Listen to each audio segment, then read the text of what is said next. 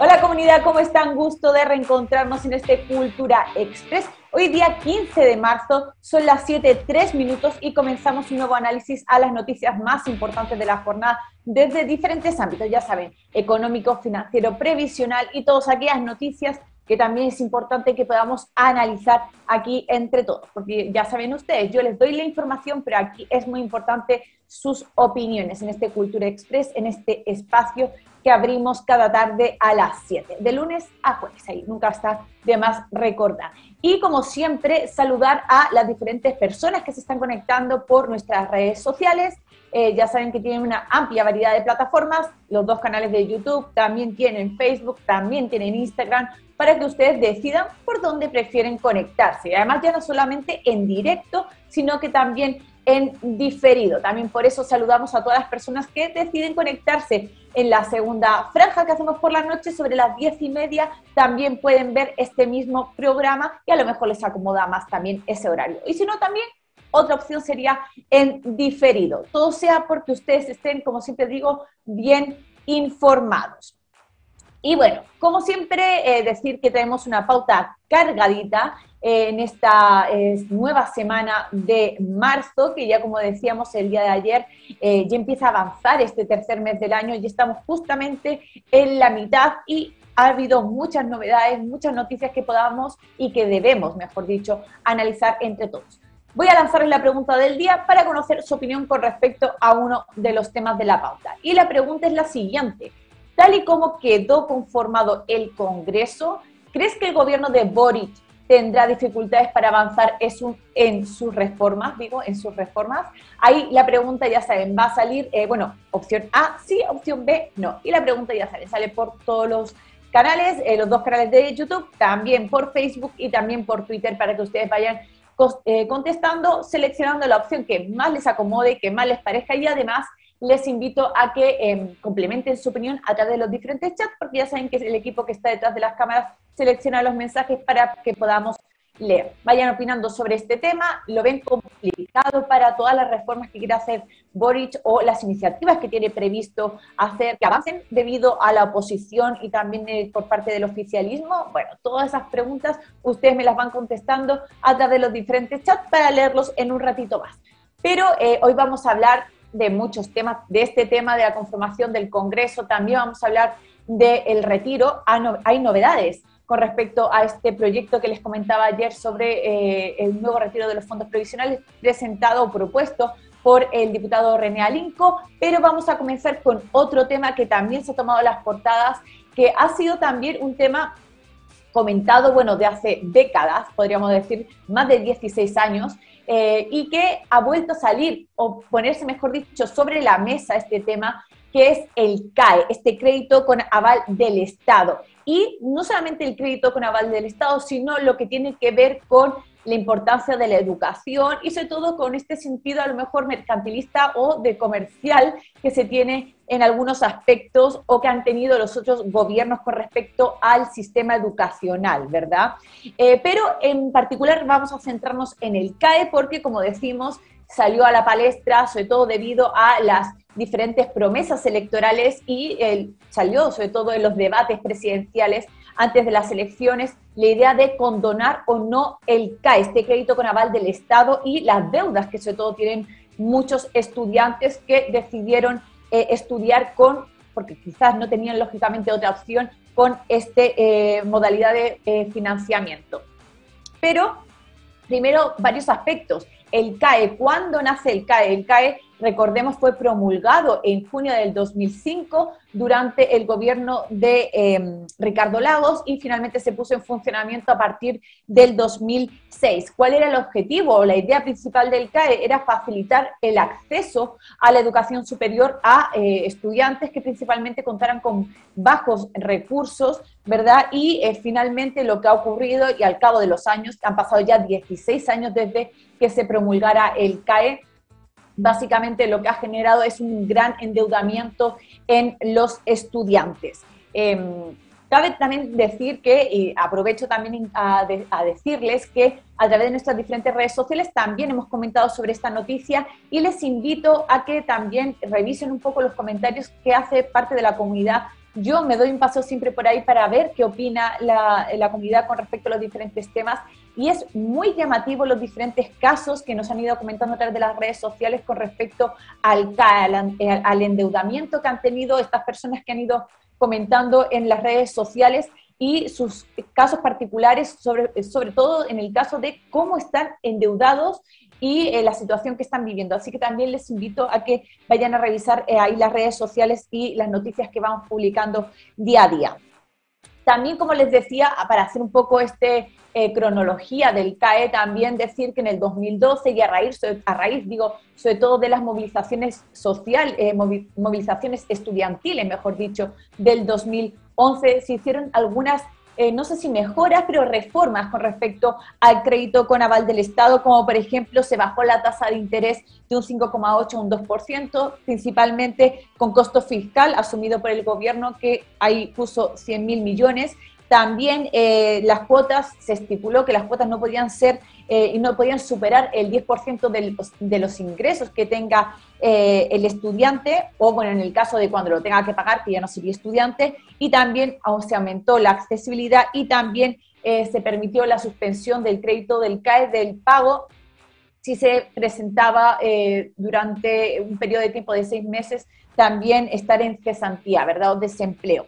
Pero también, como siempre digo, revísense un poco las diferentes eh, informaciones que salieron con, el tiempo, con los años. Hay por ahí un reportaje de CIPER muy interesante sobre también sobre el CAE, que habla sobre las ganancias que tuvieron los bancos, eh, los siete bancos que también estaban, eh, que formaban parte de este, del CAE, ¿no? que daban este financiamiento y que entre 2006 y 2011 ganaron 150 mil millones de pesos. Eso también se los dejo ahí para que, por si quieren pasar a leer. Y con todo esto, este, por así decirlo, este marco eh, que, podemos hablar del CAE, volvió, siempre hemos sabido que ha sido un tema que eh, ha sido comentado, el gran endeudamiento de los estudiantes eh, chilenos, esta falta a lo mejor de acceso a la educación superior o trabas, o si todo ya simplemente se facilita el acceso, pero finalmente uno se queda altamente endeudado y como siempre decimos, ha sido una solicitud eh, de bastantes años, pero volvió a salir a la palestra por el hecho de las promesas electorales. Y una de estas promesas fue hecha por el presidente Gabriel Boric, Boric digo, actual presidente además, por ese entonces candidato que dice que él estaba a favor y que iba sobre todo a tener como prioridad la condonación del CAE. ¿Y mm, cuál sería el mecanismo? Básicamente dice que sería pagarlo con una deuda a 20 años eh, de alguna manera por parte del Estado, es decir, que el Estado asuma este, esta deuda y que lo vaya pagando en un plazo de 20 años, ¿verdad? Dice que este plazo más o menos se ha previsto y se ha estipulado porque sería un pago razonable y no una carga incobrable por parte del Estado y más o menos se, estima que serían un costo de 300 millones eh, de dólares anuales si es que se lleva a cabo, como decimos, esta condonación y finalmente el Estado, por así decirlo, absorbe esta deuda y lo va pagando él.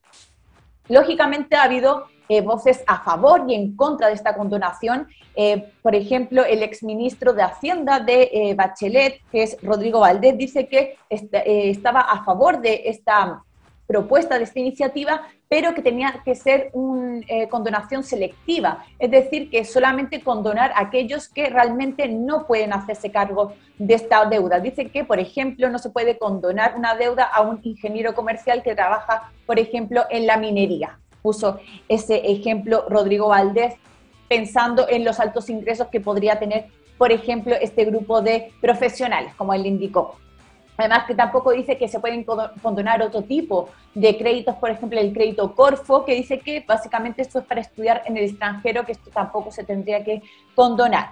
Otras voces, por ejemplo, el ex subsecretario de Educación Superior, que es Juan Eduardo Vargas, también dijo que esto no se podría llevar a cabo porque es cuestión de principios y sobre todo es la señal que se manda hacia la sociedad y hacia la población, no solamente con eh, el CAE y los estudiantes que están endeudados, sino dice que en el panorama general de los créditos. ¿Qué, imagen se daría si se estuviera condonando este eh, crédito con aval del Estado? Pero por otro lado, también lógicamente hay voces a favor y que apoyan esta medida, como es el nuevo ministro de Educación, Marco Antonio Ávila. Y dice que lógicamente está claro y hay un consenso que el CAE es una política eh, pública fracasada y que además es una mala política pública que lo único que ha generado es un endeudamiento muy complejo de las familias y de los estudiantes chilenos y que con solamente con eso debe ser un buen motivo para que avance esta reforma y por lo tanto esta condonación pero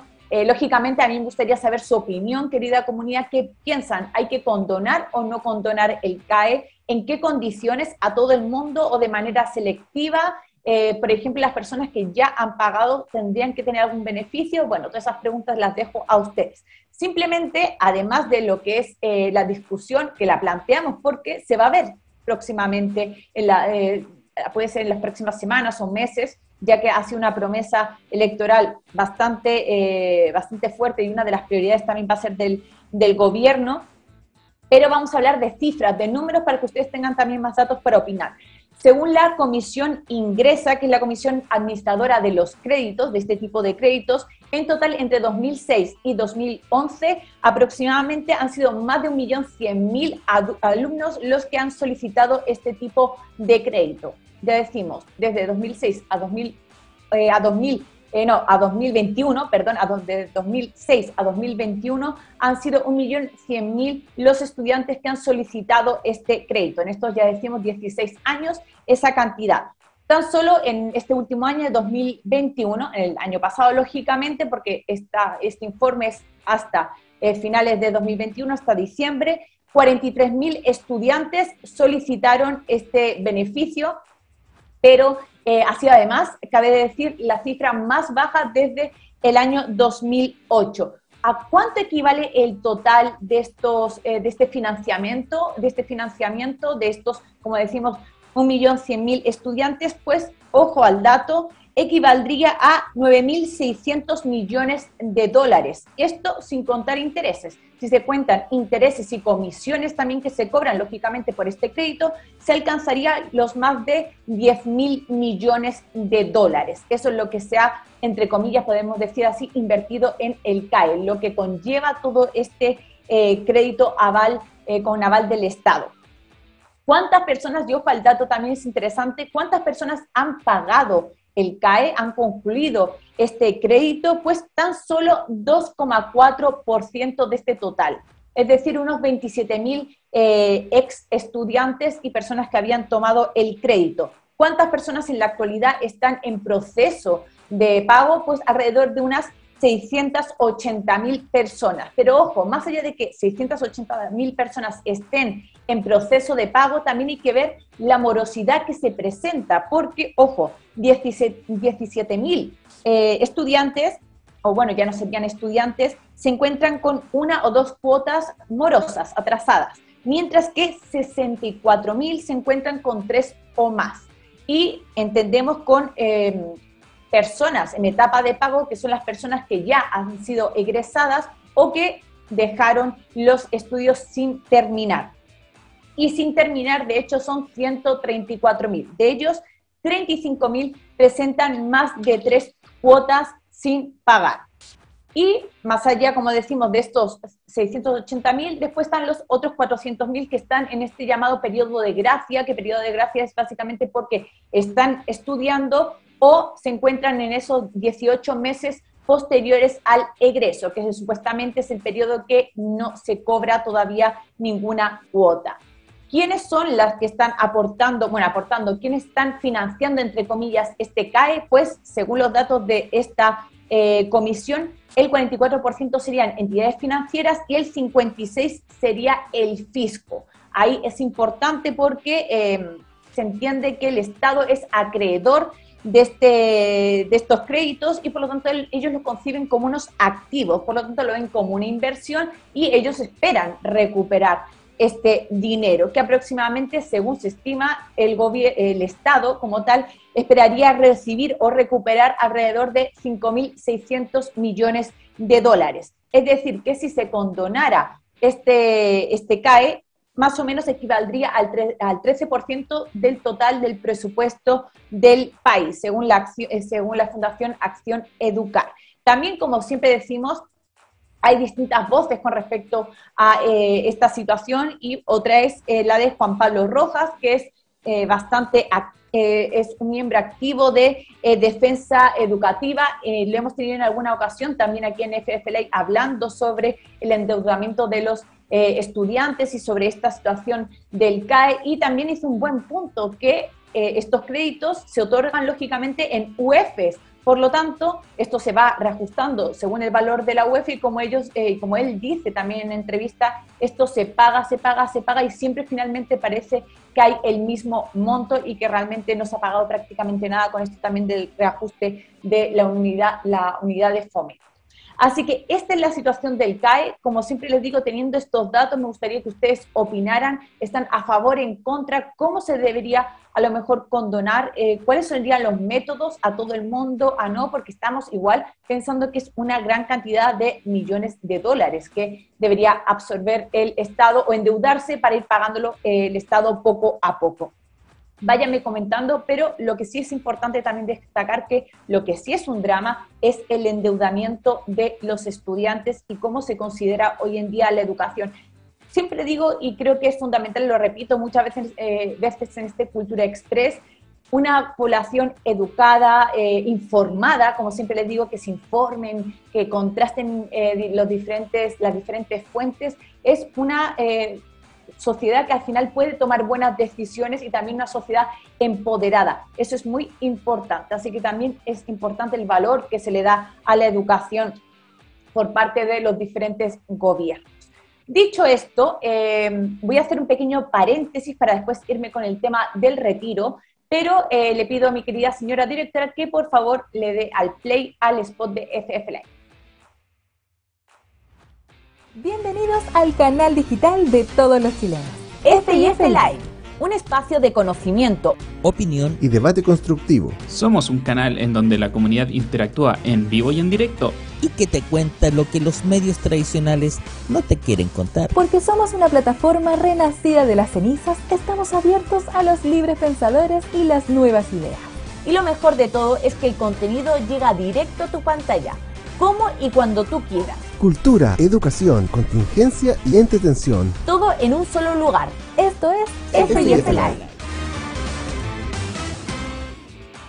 Ahí quedó, querido, querida comunidad, digo, el spot de FF Live y como siempre recordarles que si ustedes están en Facebook y nos quieren colaborar ahí con estrellitas, que eso nos ayuda también a nosotros seguir informando, también se agradece a que pueden hacernos ese aporte. Voy a leer algunos comentarios que han llegado a través de las diferentes redes sociales para conocer, como digo, la opinión que tienen al respecto. Ahí voy a leer algunos comentarios que me han ido llegando, hay que me carguen. Dicen por aquí, por aquí, Marcelo Valenzuela dice, todo va a depender de la cocina chica, o sea, los favores políticos que debe pagar.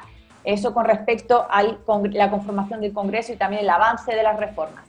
También por aquí Marcos Tapia dice, saludos y un gran abrazo. También Henry Beto Caballero dice, buenas tardes comunidad. También nos saluda Esteban Aravena, dice, hola. A ver, más mensajes por aquí. Dice, a ver, dice Adriana 1719, dice, buenas tardes comunidad, saludos a todos y allí. También Diego dice, con respecto a la pregunta, yo creo que sí, porque hay muchas eh, rencillas de poder y los clásicos extremos que se niegan a todo esto con respecto a las reformas del gobierno de Boris. También Henry dice, buenas tardes comunidad, saludos desde la comuna de Puente Alto. También dice, vamos por el retiro, por ese retiro del 100%. También Diego dice, buenas tardes comunidad, nos manda ahí un besito. Ignacio Castillo dice, saludos desde Temuco. También Silvana Proust dice, buenas tardes comunidad. Por ahí diferentes mensajes que nos llegan de las diferentes redes sociales. Por aquí dice, a ver, Diego dice, yo creo que sí se debe eh, condonar el CAE y de paso poner un nuevo método de estudio donde el estudiante no quede endeudado antes de ejercer su carrera. También dice por aquí Miguel Lizama, saludos comunidad FIF, también Andrea Z dice, eh, hola, saludos a todos. También Yomarex 2.0 dice, CAE es deuda al infinito. Querido Yomarex, ahí te saludo también y totalmente de acuerdo con tu opinión. Por aquí Mari BTC 7 dice, es una estafa Ponzi. También Alex Yuri Maluenda dice, no lo condonan, el Estado lo pagará, negocio redondo para los bancos. Bueno, querido Alexis, o sea, si eh, somos rigurosos, no se va a extinguir y nadie va a pagar por esto. eh, se habla de condonar porque se le condonaría de manera directa a los estudiantes y no tendrían esta mochila, esta deuda que eh, contraen durante infinitamente, como dice mi querido Yomarex, sino que eh, sería el Estado el que asumiría este pago que, como dijo y en entrevista en aquel momento Gabriel Boric, sería una deuda por 20 años aproximadamente, que al final, como sabemos, también lo pagaríamos todos, eso, eso está claro, el Estado somos todos aquí. Eh, dice por aquí Catayat17, dice, hola FIF y nos manda ahí un, corazoncito. También eh, Hernán, Hernán eh, dice, Yasmina, el Estado no tiene dinero y siempre terminaremos pagando todos los chilenos. Eso es lo que estábamos también conversando. Julio Pizarro dice, si no hay más retiros del 10%, debería haber el momento de pensionarse la opción de retirar hasta el 100% de los fondos por parte del ahorrante o pensionado. Eso con respecto también a las diferentes formas que podría haber para eh, el retiro de fondos, alternativas, ¿verdad? Gastón Contreras dice, la cosa es clara, sin el 100% no hay una nueva constitución. Voy a, voy a hacer un pequeño también paréntesis, ahora sigo leyendo comentarios, invito a la comunidad a que siga comentando, ahí me quedaron algunos eh, en el tintero, pero vamos a hablar del retiro, así también podemos seguir comentando con las diferentes novedades que ha habido al respecto. Em, quinto retiro del 10% o cuarto retiro, como también gusten llamarlo. Eh, hablábamos ayer de que el diputado René Alinco había anunciado que iba a ingresar en el día de hoy un nuevo proyecto para el retiro de fondos eh, de las AFPs y finalmente así fue. Hoy acudió ahí a la oficina de partes de la Cámara de Diputados del Congreso y, eh, digo, ingresó este nuevo proyecto de retiro de fondos. Aparte de él, también fue, hubieron otro grupo de diputados que también eh, apoyaron con su firma esta iniciativa, como son, por ejemplo, la bancada del PPD, eh, ahí estuvo Cristian Tapia, también Marta González, son nombres que a lo mejor todavía no nos suenan porque son nuevos diputados, sí, pero ya los iremos también conociendo poco a poco. También por parte de la democracia cristiana estuvo Miguel Ángel Calisto, también Felipe Carreño y Héctor Barría, también independientes como Jaime Araya, Jorge Durán, de Renovación Nacional, que ya ha ingresado otros proyectos con respecto a los retiros, y también Pamela Giles le dio ahí su firma. Ellos firmaron este nuevo proyecto, pero ¿qué dice el proyecto? Bueno, les tengo que decir que todavía no aparece en la página web de la Cámara de Diputados, pero se pueden eh, entender ciertas, eh, ciertos puntos a partir de las declaraciones que han hecho los mismos diputados a la prensa. Pero como siempre digo, hay que ser rigurosos y vamos a analizarlo en cuanto esté el texto en la Cámara de Diputados. Pero por lo que ya analizó y explicó el diputado Alinco, primero, este proyecto será una reforma constitucional al que podrán acceder, primero, tanto los afiliados al sistema de AFPs, es decir, ya sea pensionados o personas activas, pero que estén afiliados a este sistema del DL 3500, también pensionados por rentas vitalicias, eh, como ocurrió con el... Em, tercer retiro, fue con el tercer retiro, y también, ojo, esta también es novedad, podrán acceder los exonerados políticos y todos aquellos familiares de detenidos desaparecidos. Y eh, dice el texto que a retirar, dice, podrán retirar un monto determinado de sus fondos. Y aquí es donde me entra a mí la duda. ¿Qué se entiende con monto determinado? Bueno, pues según las declaraciones, ya digo, del mismo eh, creador de este proyecto, tiene en sí este texto dos novedades. Como decíamos, una a quién va eh, dirigido porque por primera vez se incluyen de manera tácita, ¿verdad?, los exonerados políticos y también aquellos familiares de detenidos desaparecidos, pero también dice que estarán autorizados los retiros desde el 10% y hasta la totalidad, es decir, el 100%. Ahora, como siempre digo, habrá que leer exactamente el proyecto para saber en qué condiciones se podrá, hacer el retiro del 100%. Recordemos que hace tiempo también Pamela Giles había ingresado a un proyecto de retiro del 100%, pero era, entre comillas, con condiciones, con letra chica, en el que se podían eh, retirar hasta un máximo de... Em, de, de, millones de cantidad. Si no me equivoco, no sé si eran 35 millones lo máximo que se podía retirar en esa propuesta. Pero aquí, según lo que ha indicado, como digo, su eh, creador, eh, sería desde el 10% hasta el 100%. Como digo, habrá que ver en qué condiciones eh, se plantea esto del 100%, porque también recordemos, ya no solo el proyecto de Pamela Giles, también hubo proyectos, por ejemplo, del diputado Alessandri de la UDI, que también promovían el retiro del 100%, pero solamente eran en casos de que se expropiara o se creara una iniciativa que, que pudiera nacionalizar o expropiar los fondos y también planteaba que el dinero se tenía que mover a otra entidad financiera con el fin de que sea para pensiones, no se podía retirar. Entonces, una cosa es el titular, lo que se dice y lo que se plantea, que sería desde el 10% hasta el 100%, pero habrá que ver en qué condiciones o, eh, o qué características se piden, sobre todo qué requisitos, mejor dicho, se piden para hacer este retiro del 100%. A lo mejor puede ser 100% eh, si se tiene un tope, una cantidad mínima, por ejemplo, para todos aquellos que tienen 2 millones de pesos en sus cuentas. Y esto también lo digo por otro proyecto que ingresó el senador eh, Moreira también hace unos meses, que planteaba esto, se podía retirar el 100% para todos aquellos que tuvieran menos de 2 millones de pesos. Así que, como les digo, ojo ahí al dato también, a lo que se vaya comentando, no está todavía el texto ingresado en la Cámara de Diputados, pero está ya la, la posibilidad de retirar el 100% en este proyecto. ¿Cuáles son los motivos? Bueno, pues los argumentos que han dado eh, estos diputados vuelven a ser lo mismo que eh, debido al deterioro económico que está viviendo el país. Hay, existe falta de liquidez por parte de las familias, también los empleos dicen que se están, están siendo amenazados y las pymes eh, podrían tener, contar con falta de ingresos. Esto sobre todo debido a la situación económica que ha derivado de la pandemia y en la que todavía estamos, eh, las altas tasas eh, o, porcentajes de inflación que está viviendo el país. Recordemos que, si mal no me equivoco, estamos en un 7,8.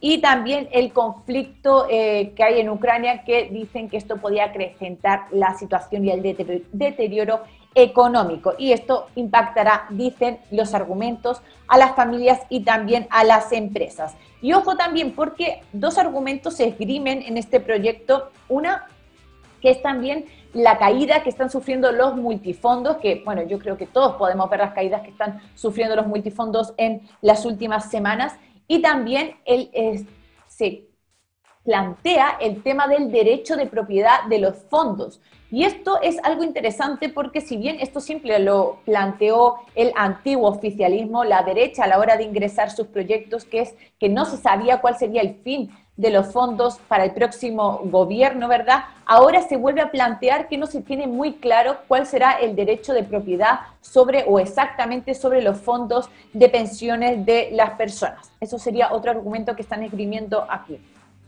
Y lógicamente ha habido reacciones diversas de diferentes eh, miembros de la Cámara de Diputados y también incluso del presidente de la República, Gabriel Boric. Eh, por una parte, por ejemplo, Pamela Giles, lógicamente, salió ahí a hablar, lanzó un tuit en el que remitió a un Twitter antiguo de Gabriel Boric del año pasado, cuando se aprobó el tercer retiro y estaba ahí amenazado porque eh, Piñera quería enviarlo al Tribunal Constitucional. Bueno, remitió este, este Twitter que decía que Gabriel Boric le pedía al presidente Piñera que no se, pusiera en, se opusiera y estuviera contra el pueblo y que no enviara el proyecto al Tribunal Constitucional. Por lo tanto, Pamela Giles dijo que ojalá Gabriel Boric recuerde lógicamente este tuit y que tampoco se oponga y esté en contra del pueblo y que apoye un quinto retiro. También, por ejemplo, habló Ilavaca, el diputado Ilavaca, que ya sabemos que estuvo a la cabeza de la Comisión de Constitución y dijo que eh, no somos buzón del gobierno de turno a la hora de, tramitar las diferentes iniciativas y que van a esperar las diferentes em, propuestas que hagan eh, el Ejecutivo, pero que si no les convence y lógicamente no son suficientes, dice que ellos van a impulsar y apoyar un quinto retiro de los fondos previsionales. Y ojo con lo que les comentaba también el derecho de propiedad, aquí habló Miguel Ángel Calisto, que también firmó esta iniciativa y dijo que eh, no está claro la propiedad de los fondos que tienen o la propiedad que tienen los cotizantes sobre estos fondos y que eh, lo que se, no se sabe qué va a pasar en el futuro y sobre todo no queda claro si los fondos van a ser inembargables. Eso con respecto a las diferentes iniciativas también que se puedan plantear por parte del Ejecutivo y también por parte de la nueva Constitución. ahí las palabras de Miguel Ángel Calisto. Y eh, bueno, lógicamente la contraparte es la opinión de eh, Gabriel Boric, las eh, declaraciones que dio en el programa ayer por la noche de Canal 13. Y bueno, dice que él jamás prometió en campaña que iba a apoyar nuevos retiros de los fondos de pensiones. También dijo que su rol como presidente a veces eh, es decir, cosas que no, son, eh, que no son populares, que son más bien, eh, como es eso, impopulares, y que no sencillamente dan la razón a todo lo que se pide por redes sociales. Y además dice que esto, un nuevo retiro, haría que la inflación del país aumentara considerablemente y que finalmente un nuevo retiro sería tan solo un espejismo también respondió a por qué ahora se encuentra en contra de los retiros cuando él apoyó tres. Y dijo que él siempre tuvo muchas dudas a la hora de, apoyar este tipo de iniciativas y que dice que apoyó con mucha convicción el primer retiro, pero que a medida que fueron pasando el segundo y el tercero fue, eh, fue perdiendo como la convicción con respecto a este tipo de políticas. Bueno, ahí queda eh, todo lo eh, relativo al nuevo proyecto de retiro de los fondos de pensiones que, como decimos, es un proyecto más que se viene a sumar a los que están hoy en la Cámara de Diputados, pero em, vuelve a poner eh, sobre la mesa el tema y más ahora que hay un nuevo Congreso y por lo visto y por lo que se ve, hay bastantes ánimos de tramitarlo o por lo menos de escuchar a las diferentes voces para plantear un nuevo retiro de los fondos previsionales. El gobierno se sabe que ya está en contra de esta iniciativa, pero veremos qué ocurre en el Congreso y en las diferentes instancias legislativas. Y em, a ver si me da tiempo, si me da tiempo para el último tema, también para ir cerrando, y es el respecto a lo que estamos hablando de eh, la conformación de las cámaras, de la Cámara de Diputados y, y del Senado, como digo, de si Gabriel Boric va a encontrar eh, facilidades o hay trabas para que avancen sus eh, diferentes reformas o iniciativas que ellos tienen ya planteados en el nuevo gobierno, como por ejemplo el ajuste salarial, también el proyecto de 40 horas, la reforma previsional, etcétera.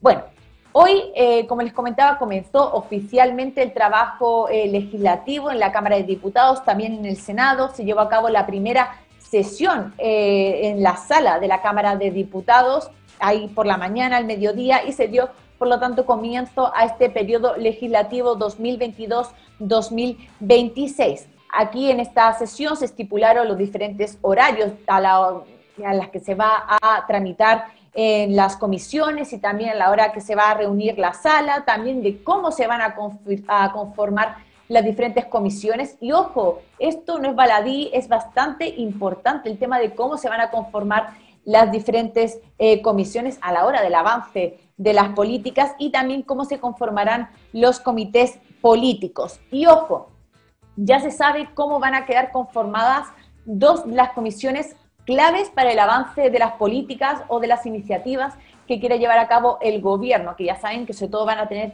carácter económico. Primero, la Comisión de Constitución. Y ojo aquí también al dato porque si llegara a tramitarse un quinto retiro, donde primero va a aparecer va a ser en la Comisión de Constitución y el que le tiene que dar el visto bueno va a ser el presidente, o bueno, en este caso, presidenta, porque quien va a asumir la presidencia de la Comisión de Constitución va a ser Carol Cariola, ya saben, diputada del Partido Comunista eh, y además la primera mujer a estar al frente de esta Comisión de Constitución.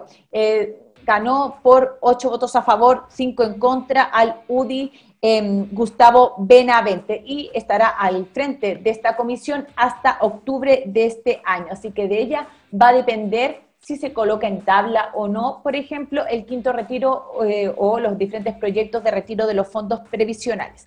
¿Y en qué otra comisión es importante? Comisión de Hacienda. Ahí va a quedar a cargo, al frente de la Comisión de Hacienda, el diputado Jaime Naranjo. Jaime Naranjo, lo recordamos de la acusación constitucional al presidente eh, Piñera, y él va a quedar a cargo de esa importante comisión, que ya sabemos son dos comisiones clave para el avance de las diferentes reformas que quiere llevar a cabo el presidente actual, Gabriel Boric. Eh, como decimos, en las dos cámaras. Ambas cámaras, el eh, gobierno, o mejor dicho, el oficialismo no tiene mayoría y es importante que rápidamente repasemos la conformación de estas cámaras. Por un lado, Cámara de Diputados, recordemos, no tiene mayoría. De hecho, en el mejor de los casos, el oficialismo, el actual oficialismo tendría 79 eh, votos. Recordemos que vendrían de Apruebo Dignidad 37, también del nuevo Pacto Social 37, aquí tendrían 74, pero En el mejor de los casos se podrían sumar eh, los votos de Dignidad Ahora, que es el conglomerado de tres diputados eh, que está encabezado por Pamela Giles, y también del Partido Ecologista Verde, que tendría dos votos. Como digo, entre todos ellos serían 79 votos, con lo que no es mayoría. Por otro lado está Chile Podemos Más con 53 votos y también importantes serán dos grupos nuevos que entran al Congreso y que también cuentan sus votos. Por un lado, el Frente Social Cristiano, que cuando eh, fueron las elecciones tenía 15 escaños, 15 votos. Recordemos que con el paso de estos meses han caído tres diputados del Frente Social Cristiano, que son Johannes Kaiser, también Gonzalo de la Carrera y también Sara Concha, se desvincularon a eh, partido, em, al partido y también el PDG que tiene seis escaños. Así queda conformado este, eh, esta Cámara de Diputados de 155 en el que, como decimos, el oficialismo no tiene mayoría. ¿Cómo queda el Senado? Bueno, el Senado es 50 diputados y prácticamente está 50-50, con lo que tampoco hay mayoría. Y recordemos, Chile Podemos Más tiene 24 escaños, 24 diputados, Nuevo Pacto Social 18, Apruebo Dignidad tendría 5 Frente Social Cristiano tiene uno y, hay también dos independientes. Así que así quedan conformadas las dos cámaras en el que em, sabemos que más allá de lo que se plantea, aquí siempre hay pactos políticos y por eso es tan importante saber la conformación de las diferentes cámaras y también saber cómo se van a mover los diferentes proyectos de aquí a los próximos cuatro años, dónde estarán las presidencias marcadas, etcétera. Como siempre les digo, hay que estar bien informados para saber cómo se van moviendo los diferentes proyectos en el Congreso.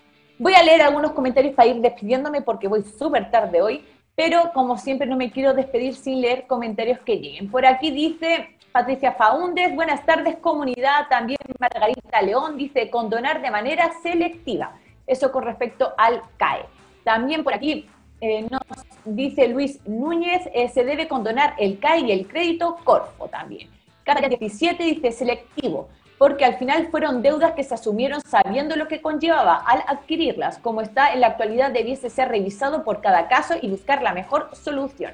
Ahí nos comenta mi querida Catita. También por aquí dice Diego, creo que también se debe investigar el valor de cada carrera porque hay carreras que son carísimas y cuando la terminas el sueldo en el mercado deja mucho que desear. Ahí también me parece un buen punto, querido Diego. Cata 17 dice, o sea, no tengan nada a su nombre o lo embargan. También dice, lo tengo claro, el tema del estudio, pero eh, papá Estado no juega a perdedor, también dice por aquí. ¿Qué más comentarios? Dice Miriam Valenzuela, hola, ya es gusto escucharla. Supongo que cuando el presidente ofreció condonar el CAE, ya tenía pensado de dónde sacaría el dinero. Dice, hay muchos jóvenes que votaron por él porque ya no tienen de dónde sacar para pagar el CAE. También por aquí dice Catayas 17, por último, pagar con trabajo, ejemplo, algún voluntario que abone al Estado, porque tiene que ser todo en dinero si el intelecto igual vale. Dice, ¿por qué tiene que ser todo en dinero si el intelecto al final, que al cabo también vale? Y es verdad. Dice que se cuantifique lo que ellos gustarían en, ese, eh, lo que gastarían en ese profesional y se vaya abonando a la deuda también. Eh, son diferentes opciones y opiniones que tiene la comunidad. Por aquí Patricio Ruiz dice, el CAE podría condonarse de una forma progresiva, aplicándose de forma eh, progresiva según la realidad económica. Y por cierto, el financiamiento debería ser en pesos, no en UEFs. Dice, hipotecas igual, por cierto, también nos comenta.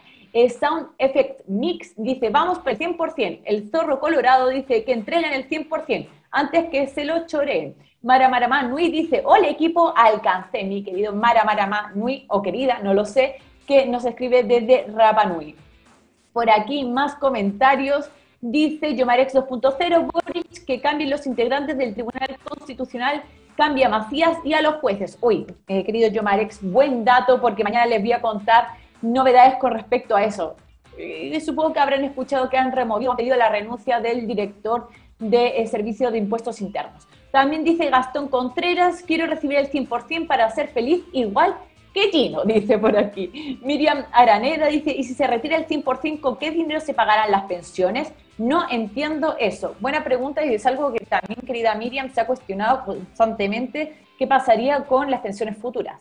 José Garay dice, el Estado menos gasto administrativo y listo. Priscila Morales, yo quiero mi totalidad del dinero, ellos son ladrones. También Miriam Araneda dice, ojalá fuera así de fácil, que el Estado pudiera hacerlo todo, eso no es factible. Isabel Toledo, debemos estar atentos, no será fácil, aunque no imposible. Me imagino con, no sé si con los avances o con, eh, el CAE se refiere este miembro de la comunidad. Gastón Contreras, no nos van a convencer con el cuento de la inflación si total es mundial, también nos comenta por aquí. Y por último, el último comentario que me llega por aquí de Facebook dice Luis Rodrigo Cabrera, reforma de pensiones, espero que las pérdidas de las AFPs las asuman ellas. Y querida comunidad, yo me despido ir súper rápido porque se me ha pasado el tiempo volando, pero no quería dejar esos temas pendientes porque al final se me acumulan. Pero dejarles invitados porque ahora a las 8 llega un nuevo capítulo del blog de Adjaner junto a los chiquillos que van a analizar ahí también el gobierno de Boris y precisamente el tema de la inflación y las diferentes políticas que se puedan llevar a cabo en los próximos cuatro años, sobre todo en la forma de controlar la inflación. Así que me despido, no, a la encuesta. Me dice, gracias, querida señora directora, me dice aquí la encuesta. Rápidamente, resultados de la encuesta. Pregunta, tal y como quedó conformado el Congreso, ¿crees que el gobierno de Boris tendrá dificultades para avanzar en sus reformas? En Twitter el 81% dijo que sí. En YouTube de FFLA es el 80% que dice que sí. En YouTube de Felices y Forrados Live es el 80% también que dice que sí. Y en Facebook el 74% que dice que sí. Hay parejitas en las redes sociales con respecto a su opinión. Veremos finalmente qué ocurre en los próximos meses con respecto al avance de las iniciativas y de las reformas que quiere llevar a cabo el gobierno de Gabriel Boric. Ahora sí que sí, me despido comunidad, nos vemos mañana en otro Cultura Express a las 7 de la tarde. Les mando muchos besos.